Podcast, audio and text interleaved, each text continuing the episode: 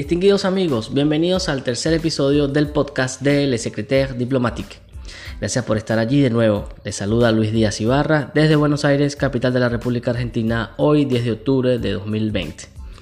En esta oportunidad conversaremos sobre los recientes acontecimientos bélicos que se han presentado en los últimos días entre Armenia y Azerbaiyán por la región de Nagorno-Karabaj, conflicto que estuvo manejándose a nivel diplomático desde 1994, con algunas escaramuzas y eh, la que más llama la atención de todas estas fue la llamada Guerra de los Cuatro Días en 2016, pero sin tener claro quién atacó primero, se reavivó el pasado 27 de septiembre. Ahora bien, un conflicto que para muchos de nosotros es lejano, pero es importante preguntarse, ¿cuándo y por qué inició? ¿Qué países están involucrados? ¿Qué consecuencias puede traer este conflicto para la paz internacional? Estas y otras interrogantes estaremos respondiéndolas a continuación. Comienzo por comentarles que la República de Artsaj o Nagorno-Karabaj es una región ubicada en el Cáucaso Sur, esto para que se ubiquen un poco a nivel geográfico, que está enclavada entre Armenia y Azerbaiyán, pero que además limita al sur con Irán.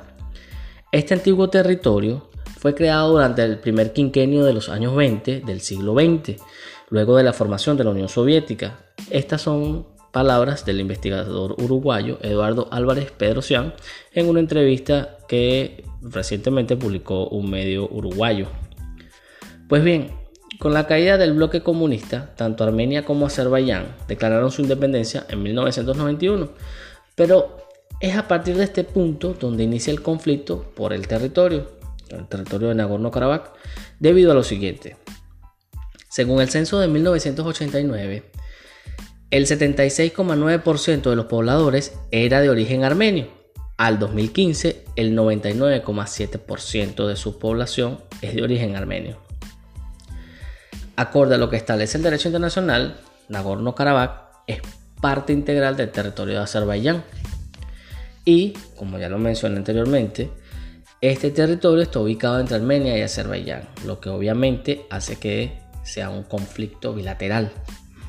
Ahora, en ese momento, retrocedamos al, a 1991, a inicios de la década de los 90 del siglo XX, las autoridades de Nagorno-Karabaj, aprovechando lo convulso de la situación con el resquebrajamiento de la, de la URSS, decidió o decidieron sus autoridades declarar su independencia, la cual se estima o estiman muchos analistas, se produjo en un principio para escindirse o separarse de Azerbaiyán y luego eh, realizar un proceso interno para ser parte integral del territorio armenio.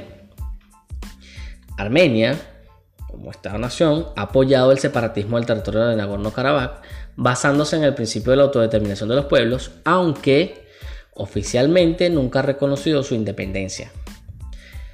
Este accionar trajo como consecuencia que a principios de los años 90 se sucediera una escalada bélica entre ambos países, ocurriendo así el cese al fuego en 1994, debido a la mediación de Rusia, Estados Unidos y Francia, conocido como el Grupo de Minsk.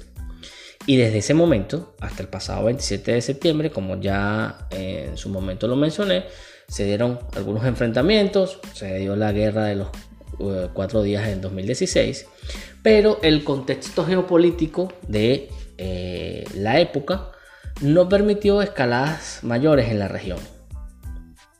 Ahora bien, un comentario aparte merecen las sucesivas resoluciones, tanto del seno del Consejo de Seguridad como de la Asamblea General de las Naciones Unidas, donde siempre se ha llamado a los actores de ambas partes a lograr la solución del conflicto por medios pacíficos, es decir, a través de la negociación directa.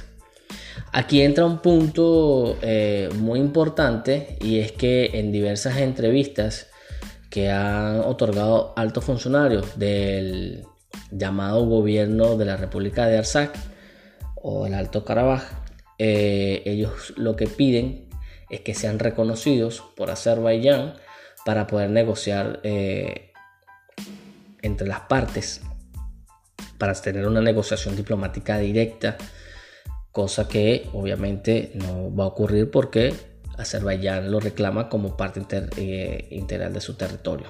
Ahora, ¿qué países están involucrados? Rusia.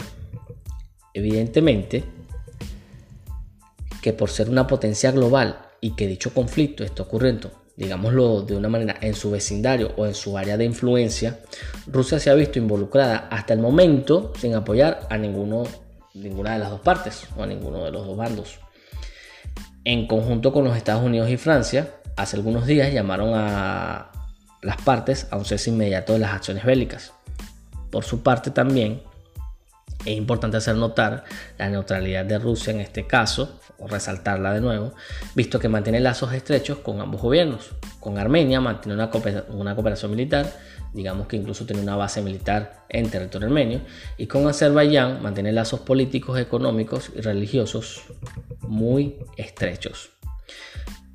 En este punto quisiera eh, resaltar también que varios analistas coinciden en que Rusia pudiera estar jugando a ambos lados del conflicto. Otro actor interesante que participa o que puede verse involucrado en este conflicto es Irán. Y en este contexto entra Irán, potencia regional limítrofe con Armenia, Azerbaiyán y con la región obviamente del Nagorno-Karabaj. Perdón, cuyo gobierno, a través de sus voceros, ha llamado a frenar la violencia alarmante y a la solución de los conflictos por medios pacíficos.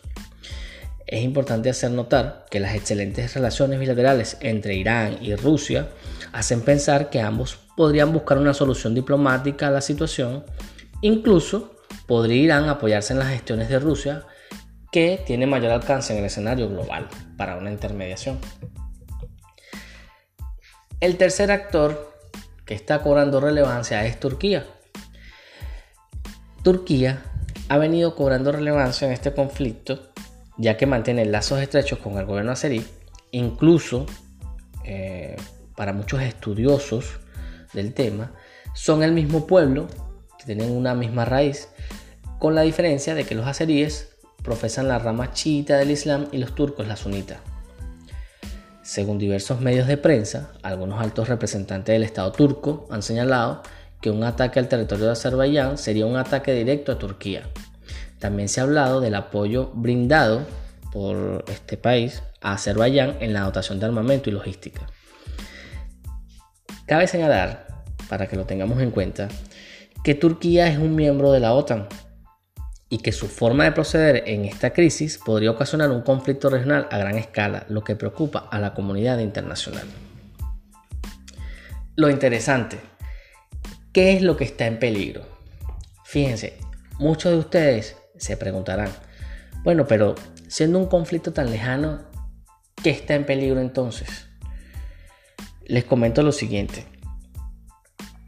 Dos de los más grandes productores de gas y petróleo del mundo, obviamente en este caso Rusia e Irán, que están en el, en el área geográfica circundante al escenario bélico, mantienen oleoductos y gasoductos que circundan la región en conflicto, por lo que una escalada bélica mayor, coincidiendo con la mayoría de los analistas, podría interrumpir el suministro de ambos a nivel global, principalmente a Europa.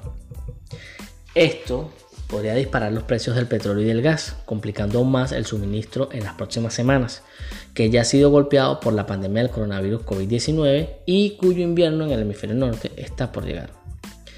Si no vemos una pronta solución, o al menos cese de hostilidades, prontamente veremos no solo al grupo de Minsk, sino a más países involucrados, al menos a nivel diplomático, para lograr estabilizar la situación que pudiera eh, terminar en una escalada violenta a nivel regional, pudiendo extenderse a otras regiones circundantes.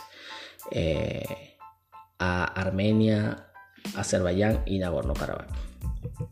Bueno, eh, esto ha sido todo por este episodio. Mil gracias por acompañarme en este nuevo viaje por el acontecer internacional.